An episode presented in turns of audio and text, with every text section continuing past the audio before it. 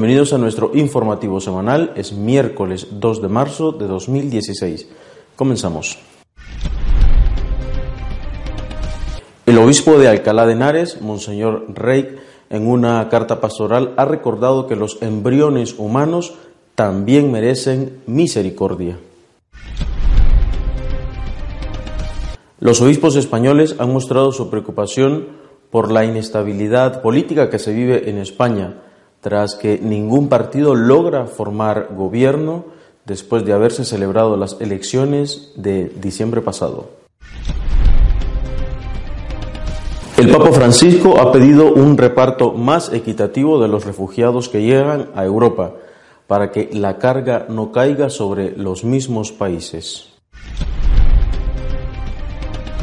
Italia ha aprobado las uniones homosexuales, aunque ha dejado de fuera la posibilidad de adoptar niños, inclusive los hijos que sean de uno de los dos miembros de la pareja. El principal líder religioso islámico ha criticado duramente a las iglesias que aceptan el matrimonio homosexual. Misericordia para todos, especialmente en el año de la misericordia, pero también para con los embriones humanos que están condenados a la muerte por el aborto. Esto es lo que ha dicho Monseñor Pla, obispo de Alcalá de Henares, en una carta pastoral. El obispo de Alcalá de Henares, Monseñor Juan Antonio Reig, ha publicado una nueva carta pastoral bajo el título Misericordia con todos, también con los embriones. Esta carta pastoral se inscribe en el corazón de la cuaresma, en el contexto del año jubilar de la misericordia y teniendo como horizonte la jornada por la vida que se celebrará el próximo mes de abril. La carta afirma que los embriones también merecen misericordia, son los primeros peregrinos indefensos cuya dignidad personal es inalienable. Por ello también es aplicable aquí la obra de misericordia dar posada al peregrino. Esta posada no es otra que el vientre de la madre. En referencia a la fecundación in vitro, Monseñor Reich se pregunta, ¿quién piensa en los millones de embriones de todo el mundo convocados a la existencia en gulags de laboratorio y hacinados en campos de congelación a los que se les han cerrado las puertas de sus familias y de la sociedad? Y afirma, las placas de cultivo donde se produce la fecundación y los tanques de nitrógeno líquido donde son confinados los embriones son también periferias existenciales. Que nadie se engañe, lo que contemplan nuestros ojos no es más que una de las muchas piezas del puzzle de la estructura esclavista y de muerte que se está construyendo a nivel mundial. Injusticia social, con la síntesis del marxismo y el liberalismo, ecología idolátrica y fragmentada, anticoncepción, esterilización o aborto. Continúa el obispo explicando que estamos ante un ataque planificado, científica y sistemáticamente contra el orden de la creación y de la redención, en el que los poderosos aplastan a los débiles. La arquitectura jurídica de muchos estados, referida a la vida, al matrimonio y a la familia, se ha constituido en una gigantesca estructura de pecado. Perplejos y preocupados. Estas son las dos palabras que definen el ánimo del episcopado español sobre la situación política que se vive en España. El presidente de la Conferencia Episcopal Española, el cardenal Ricardo Blázquez, ha afirmado que la Comisión Permanente del Episcopado ha tratado detenidamente la situación de España tras las últimas elecciones. Los obispos están perplejos. Nos llena de perplejidad. Las elecciones dejaron una situación insólita en los últimos decenios. Tengo la impresión de que no se terminan de gestionar adecuadamente los resultados por parte de los partidos políticos. Sobre los acuerdos con la Santa Sede, cuya revisión incluye el pacto alcanzado entre PSOE y Ciudadanos, Monseñor Blázquez se pregunta ¿por qué es necesario cambiarlos? ¿En qué se necesitan cambiar? ¿Se trata de denunciarlos en totalidad? Asegura que puede ser y deben ser revisados si es necesario, si bien afirma que da la sensación que es un latiguillo, un recurso fácil. Me parece que esta cuestión tenemos que tratarla con seriedad. El presidente de la conferencia ha recordado que estos acuerdos están firmados en la onda de la aprobación de la Constitución y que según ellos el Estado es aconfesional, es decir, no tiene ninguna religión y que los ciudadanos tendremos la religión que creamos oportuna. Para ellos ha pedido respeto y que el gobierno sirva a este ejercicio de libertad religiosa. En esta línea, el purpurado deja claro que la libertad religiosa es un derecho fundamental reconocido en el ámbito cultural en que nos movemos. Significa que cada ciudadano tiene derecho, tanto privadamente como asociadamente, a vivir en el ámbito y la libertad religiosa y que nadie tiene derecho a imponerle el ejercicio de ninguna religión, ni impedírselo, y que el Estado debe facilitarlo. El cardenal Blázquez ha asegurado no entender la eliminación de nombres religiosos de los callejeros de algunas ciudades, como es el caso de Sevilla. Si hay personas que tienen un significado importante para una ciudad o un pueblo, ¿por qué no se va a mantener su memoria? Se ha preguntado.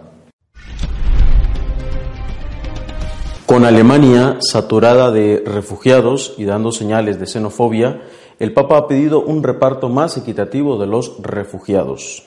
Ante el penoso espectáculo de decenas de miles de personas, mujeres y niños, hombres y ancianos, obligadas a escapar de la guerra y bloqueadas ahora por las fronteras intraeuropeas, el Papa Francisco ha pedido la colaboración de todas las naciones para distribuir con equidad el peso de los refugiados. El Santo Padre ha rendido homenaje en particular a Grecia y a los otros países de primera línea que están prestando a los refugiados un socorro generoso. Al mismo tiempo, acogió con esperanza el cese de las hostilidades en Siria, por lo que invita a todos a rezar para que este resquicio pueda dar alivio a la población que sufre y abra el camino al diálogo y a la paz. El Senado italiano ha aprobado las uniones homosexuales, pero ha dejado de fuera la posibilidad de adopción de niños, aunque el niño fuese hijo de uno de los dos miembros de la pareja. El Senado italiano ha aprobado el polémico proyecto de la ley que reconoce las uniones homosexuales, aunque excluyó el derecho de la pareja de adoptar el hijo natural de otro miembro de la Unión. El proyecto fue impulsado por el partido del primer ministro Matteo Renzi. El documento fue aprobado con 173 votos a favor y 71 en contra y ahora continuará su transmitación parlamentaria en la Cámara de los Diputados, desde que comenzara su debate en el Senado del pasado 2 de febrero.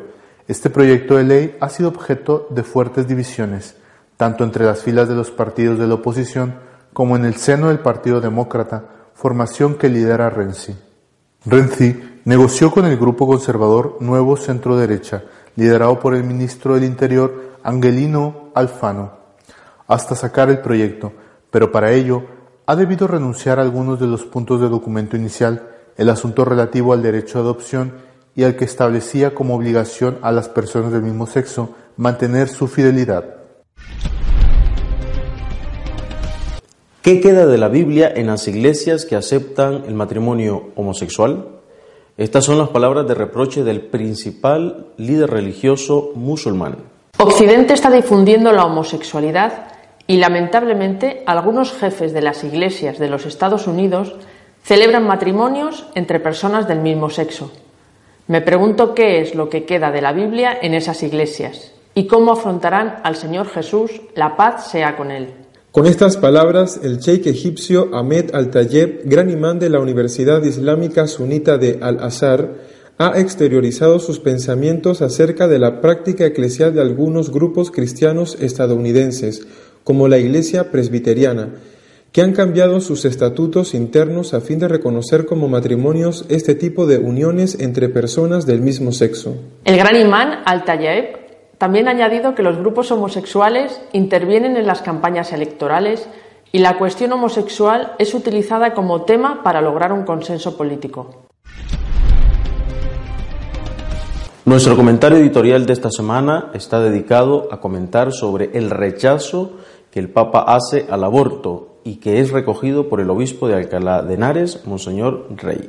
El Papa Francisco ha sido clarísimo desde el inicio de su pontificado en lo referente al aborto.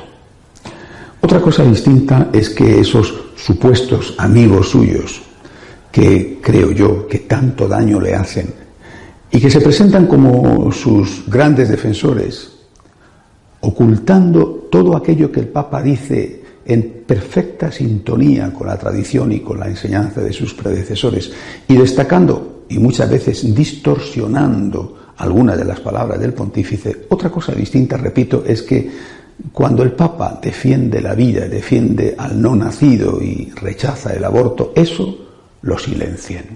Ha sucedido en la reciente visita del Papa a México, especialmente en esa intervención que ha tenido lugar en el avión al regreso a Roma.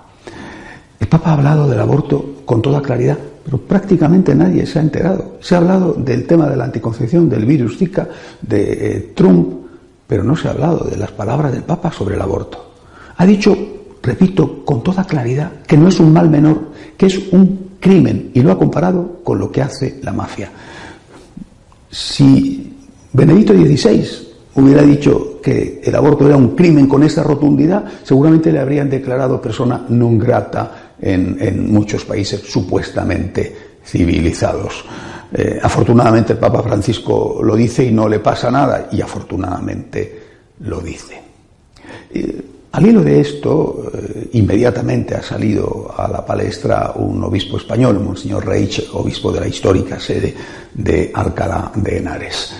Ha escrito una carta pastoral diciendo que haciéndose eco de estas palabras del Papa y, yendo hasta el origen, diciendo que si el aborto es un crimen también tiene que quedar defendidos no solamente los bebés cuando están a punto de nacer, sino los embriones. Y ha dicho que el embrión era un peregrino descartado muchas veces y que solamente busca un lugar de refugio y de acogida, el vientre de su madre. Él es un emigrante que busca ese lugar acogedor que es el vientre de su madre. Y ha dicho también otra cosa que me ha parecido especialmente interesante, que estos descartados, que son millones, estos descartados son víctimas de una nueva ideología. Una nueva ideología de poder que aplasta a los débiles. Una nueva ideología, dice Monseñor Reich, que es eh, la suma de lo peor del capitalismo, del liberalismo y del marxismo del comunismo. Esto me ha parecido especialmente interesante. Jesucristo no fue el primer comunista como algunos pretenden decir. Y no fue el primer comunista, entre otras cosas, porque evidentemente era Dios y creía en Dios, es decir, sabía que Dios existía, no fue el primer comunista porque rechazó absolutamente, radicalmente toda violencia. Basta con recordar, eh, por ejemplo, lo que le dice a San Pedro en el huerto de los olivos cuando a él mismo, a Jesús, le van a coger preso. Pero tampoco fue un liberal capitalista al estilo de Adam Smith del dejad hacer.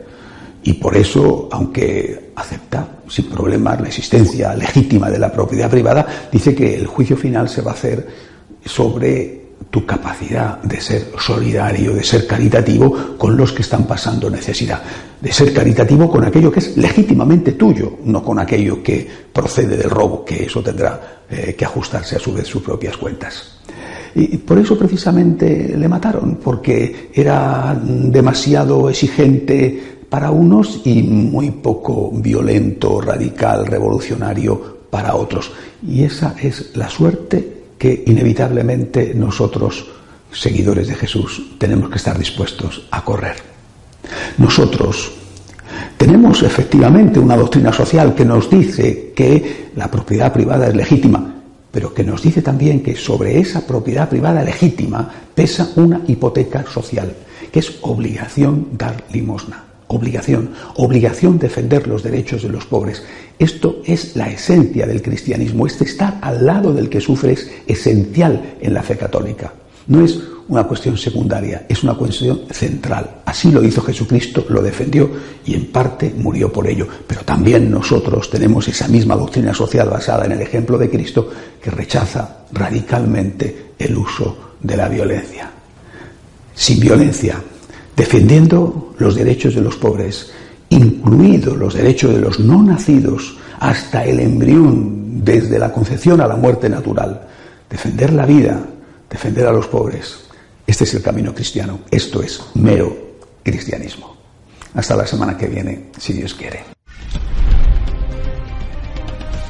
Llegamos así al final de nuestro noticiario semanal. No olvide que si quiere estar al tanto de lo que sucede en nuestra iglesia, Puede usted consultar nuestra página web de noticias y apologética católicosonline.org. Hasta la semana que viene, si Dios quiere.